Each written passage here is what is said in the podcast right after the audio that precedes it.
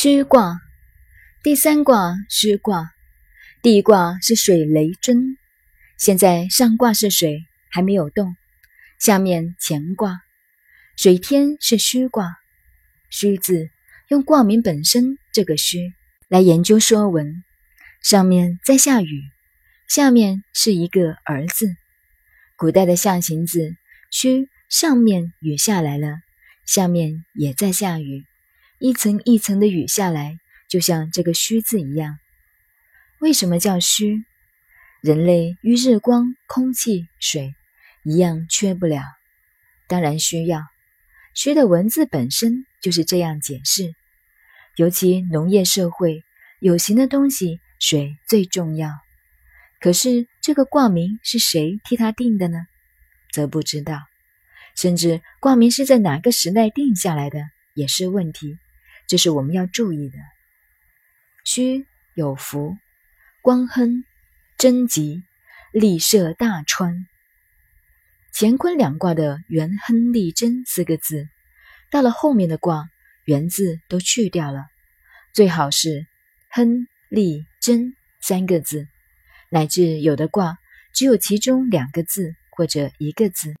这个卦和尊卦一样，有亨利贞三个字。乃至于有的卦只有其中两个字或者一个字，这个卦和真卦一样有亨利贞三个字。那么有福的意义是什么？古人讲义理的解释：福者信也，有信，言而有信。古人这个解释不通。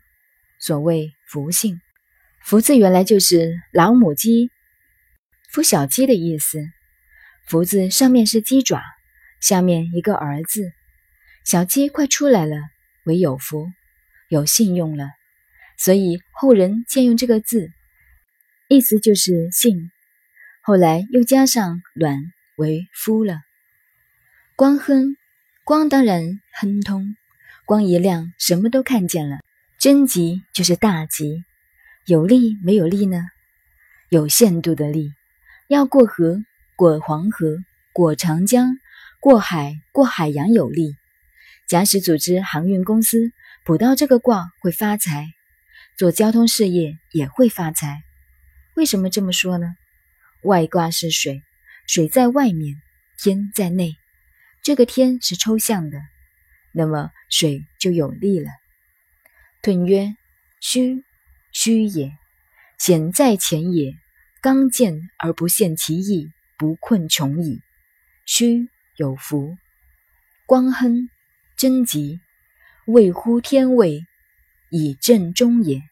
利涉大川，王有功也。虚的意义就是需要。我们看了孔子的细传就知道，这一卦险在前。